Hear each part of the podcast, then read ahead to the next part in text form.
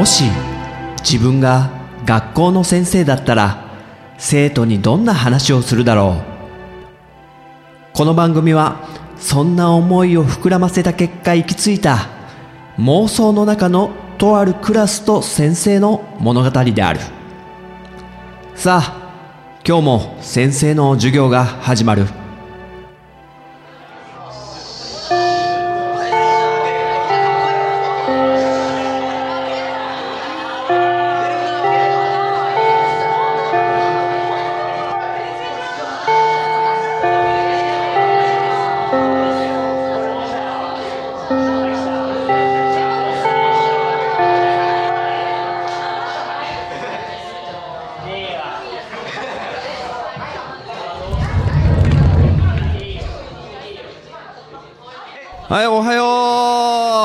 うございますあ、みんな今日も爽やかないい笑顔で、いいね。あ、矢沢あー、矢沢は今日も可愛いね。ツインテールがね、もう似合ってて。はいはいはい。あ、いいですね。なんだ男子？え男子と女子の？先生の態度が違う？当たり前だろ、そんなのもう。女の子にはもう優しいんだって。ね、もう、テストの問題も教えてあげちゃうもん。いや、嘘だよ。さすがにやんないよ、それは。ということでね。はい、みんなも、授業始めよう。で、どうせ行かないんだろうなって思ってんでしょ？もう、まあ、さすが、2年 B 組はね、もう、分かっちゃってるね。先生のパターン。じゃあ今日は何の話しようかな今、アニメ何見てる？みんな。あ、結構。はいはいはいはいはい。あ、ジョジョの奇妙な冒険。4部ね。うん、盛り上がってきたよね。岸辺露伴も出てきて。いいねあ、横山。何見てんの？あ、甘々と稲妻。あ、なんか、奥さんを亡くしちゃった、えー先生だよね。先生が、一人娘のためになんかご飯作ってあげるような話でしょあの娘さんね、何歳ぐらいだろう幼稚園とか保育園通ってるぐらいだから3、4歳なのかなかわいいよねすごいかわいいの。うるうるしちゃった。そうそうそう、先生も見て、まあ、まだ1話しか見てないんだけどね。ちょっと、見ようかなと思ってるよ。あ、あれ、やっぱ人気なんだね。あ、大杉もなんか見てる。はいはい。リ、ゼロから始める異世界生活。リゼロってやつね。あ、知ってる知ってる。なんか、ニートの主人公が、ね、RPG のファンタジーの世界になんか突然飛ばされちゃってって話だよね。そう、なんか話題になってたから、先生何話か見たよ。でもね、ちょっと途中でやめちゃったんだけど、そっから先が面白いらしいね。なんか先生はね、主人公のスバルくんだっけ？その彼がなんかなんだお城みたいなとこで働き始めてで双子のなんか召使いみたいな女の子いるでしょ。その女の子たちのエピソードがなんかあってそう鬼の鬼の子なんだっけ？そこら辺の話が終わったぐらいでうんなんかいっかって思ってた。あその先が面白いの？分かったちょっと。あごめん。多すぎ。分かった分かった。怒んないでよ。チェックしとくから、まあ、先生がね最近見てるのの一つに弾丸論破3ってのがあるんだよね。知ってる？弾丸論破。ああ結構みんな知ってる。ああゲームはやってた。うん。そうそう。先生もゲームのねあの弾丸論破ってやつが結構好きでハマったのよだから今回アニメで3やるって聞いて、まあ見てるんだけど、そうね、あのー、ゲームの方がいいかな。うん。まあまだ始まったばっかなんでね。まあキャストとかも、すごいなんか、弾丸論破のゲームの1、2で出てきたキャラとかも出てくるから先生はすごい気に入ってるんだけど、じゃあ今日はその弾丸論破のね、話しようかな。弾丸論破ね。これ PSP で発売されてて、で、スパイクチューンソフトだっけな？から発売されてるゲームで、いわゆる推理アドベンチャーってやつだよね。わかるかな？アクションゲームでもないし、RPG とかでもない。基本的にあの、コマンド主体で話を進めていく、シナリオを進めていくような感じで。で、脱出アドベンチャーだよね。要は、あの、希望が峰学園ってとこだったかな。そこに15人の生徒がいきなり、まあ集められて、で、そう、目覚めたらもう15人がその学校の中で閉じ込められてると。もう窓ガラスとかも全部、なんだ、鉄板みたいのが貼り付けられちゃって、外に出れないようになってる。もちろんドアも開かない。外に行くドアはね。で、その、集められた15人が、ここから脱出できるのかっていう、それが目的のゲームだよね。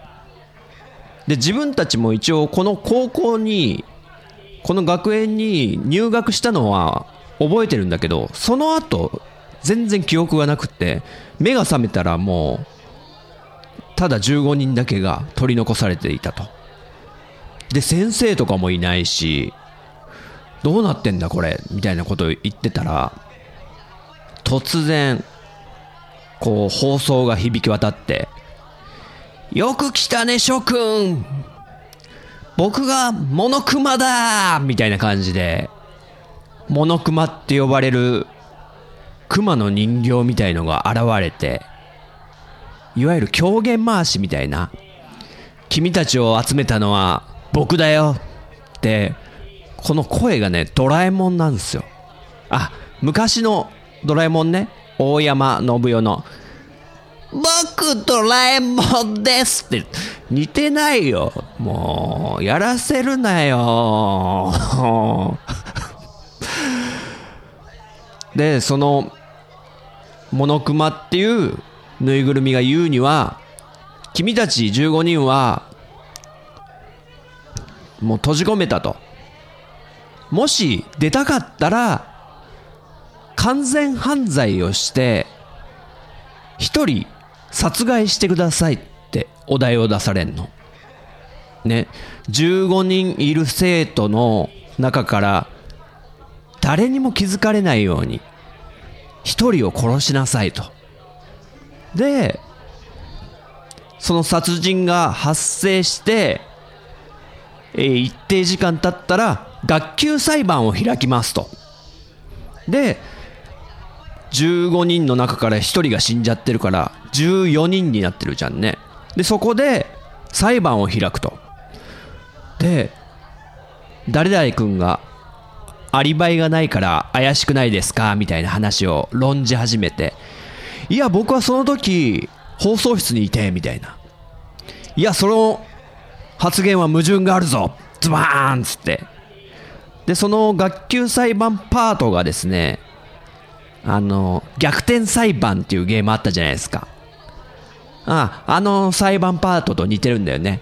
異議ありみたいな感じで、えー、その答えは矛盾してるぞみたいのをどんどんどんどんぶつけていって、で、だんだん犯人が見えてきて、犯人の動機も見えてきて、で、犯人の嘘を見破って、君が犯人だろって決めて、で、全員異議なしってなったら、その一人の生徒は、そこで死刑になっちゃうんですよね。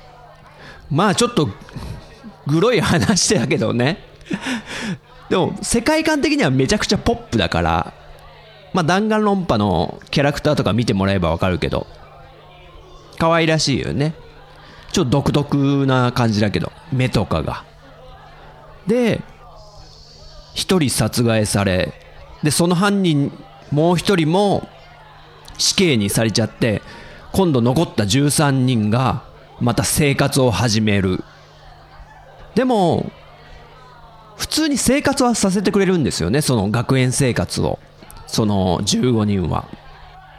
ねそんな殺人とか犯さなくてもいいじゃん。普通に生活してれば脱出のチャンスとかあるんじゃないの？ってまあ考えるんですけどこのモノクマがすごい良い周到なやつで例えば、まあ、主人公の苗木くんってのがいるんですけど苗木。この苗木くんの声がまたねエヴァンゲリオンの碇シンジくんの声なんですよ。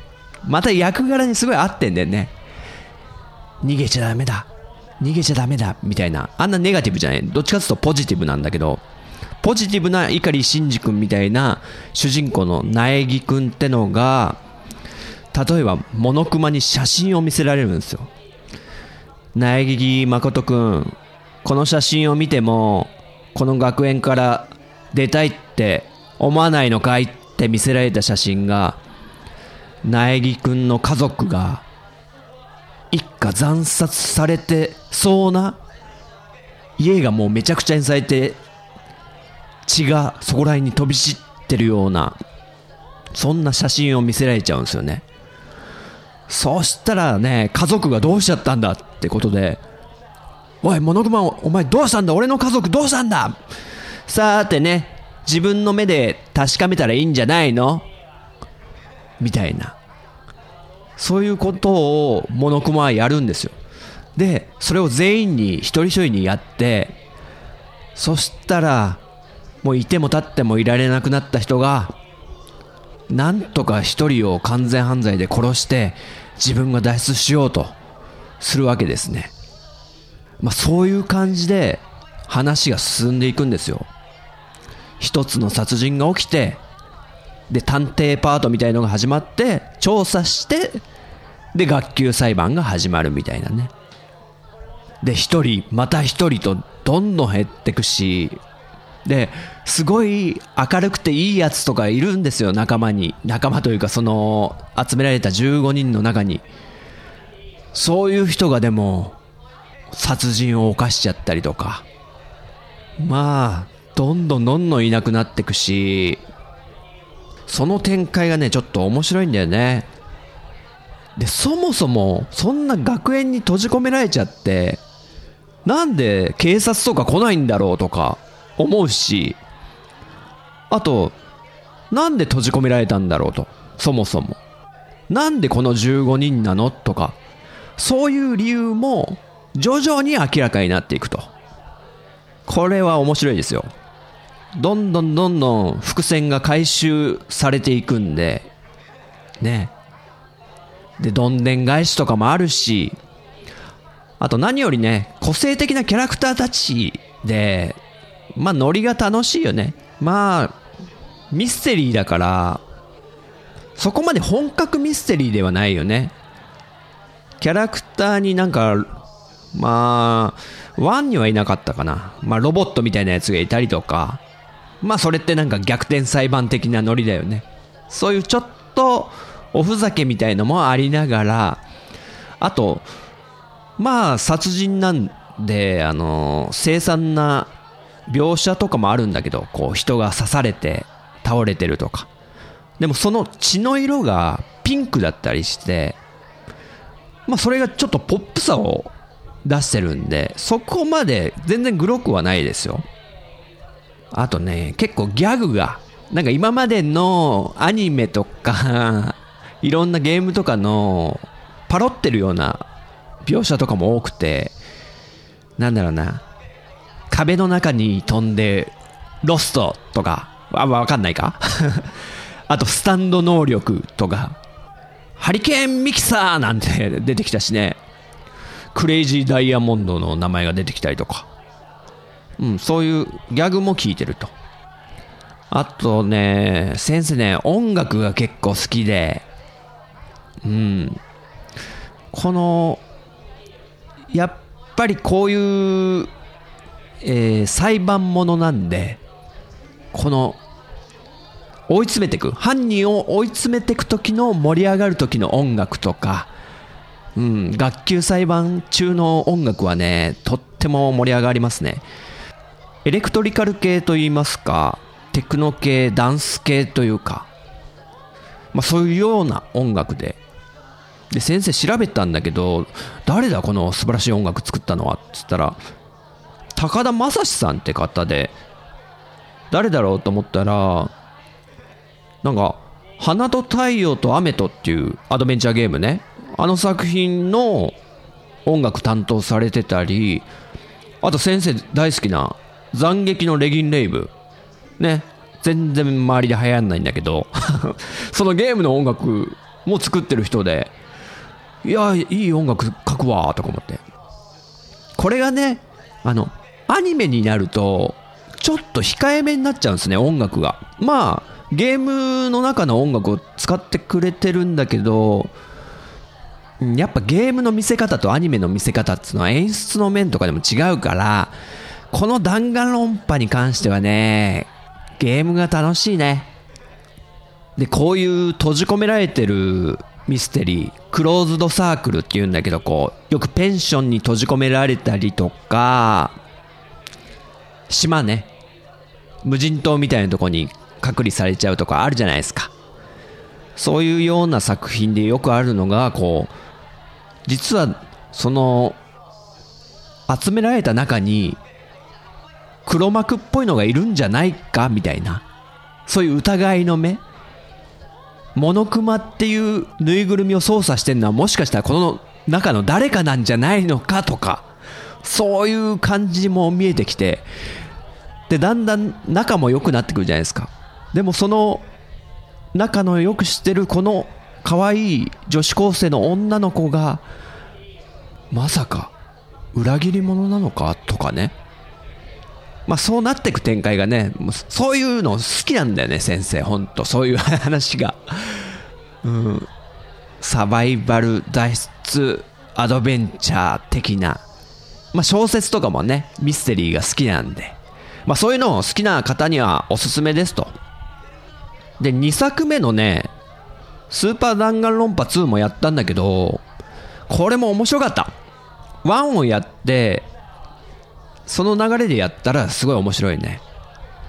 ただ学級裁判の、あのー、やり方がちょっと癖あってですね、2はかなり難しいっす。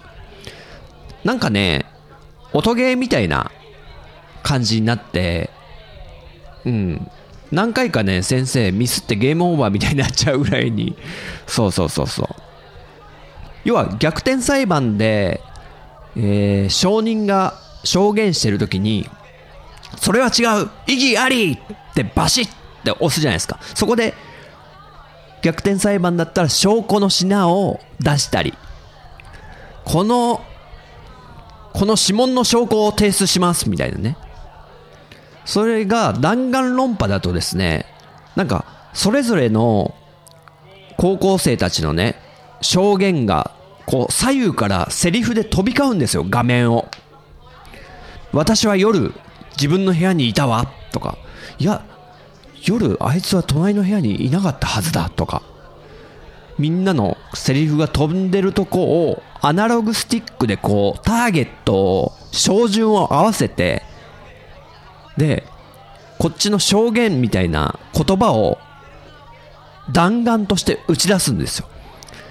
みんなのセリフを弾丸を打って撃ち落とす。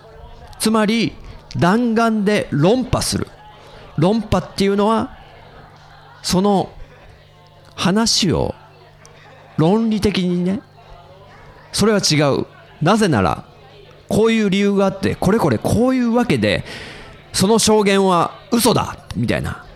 しっかり証拠を突きつける。論理的に撃ち落とすという意味で弾丸論破っていう、このゲームのタイトルにもなってるんだけどまあそれがちょっとアイデアとしては面白いよねうんでも2のこの学級裁判はねむずいっす 今結構ビータ版とかも出てるみたいだねあスマホ版もあるのかな？ちょっと見たことはないんだけど。うん。もし機会があればねみんなもやってみて。ただし授業中はやんなよ。さすがにねさすがに募集しますよ先生。あとなんか面白いゲームとか先生に合いそうなんていうゲームあったらさ教えてくれると嬉しいな。はいということで授業やろうか。はいみんな59ページ開いて。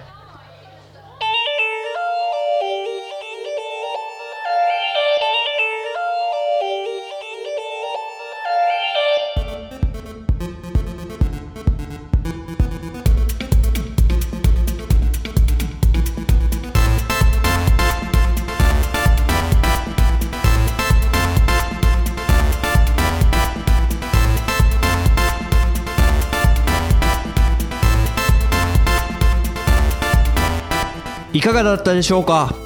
このようにこの番組は自分の話したいことを生徒に語りまくるスタイルとなってます。もし気に入ってくださった方はポッドキャストでご購読いただけると幸いです。そしてレビューで評価していただくと励みになります。人学では番組をお聞きになってる生徒さんのメッセージをお待ちしております。えー、授業がポッドキャストでサテライト配信されてるという設定なのでよろしくお願いします。ツイッターハッシュタグ人学。こちらカタカナで人。漢字の学ぶで人学と書いてくだされば陣田先生がエゴサーチをして番組作りの参考にさせてもらうこと受け合いです。それではまた次回の授業でお会いしましょう。さよなら。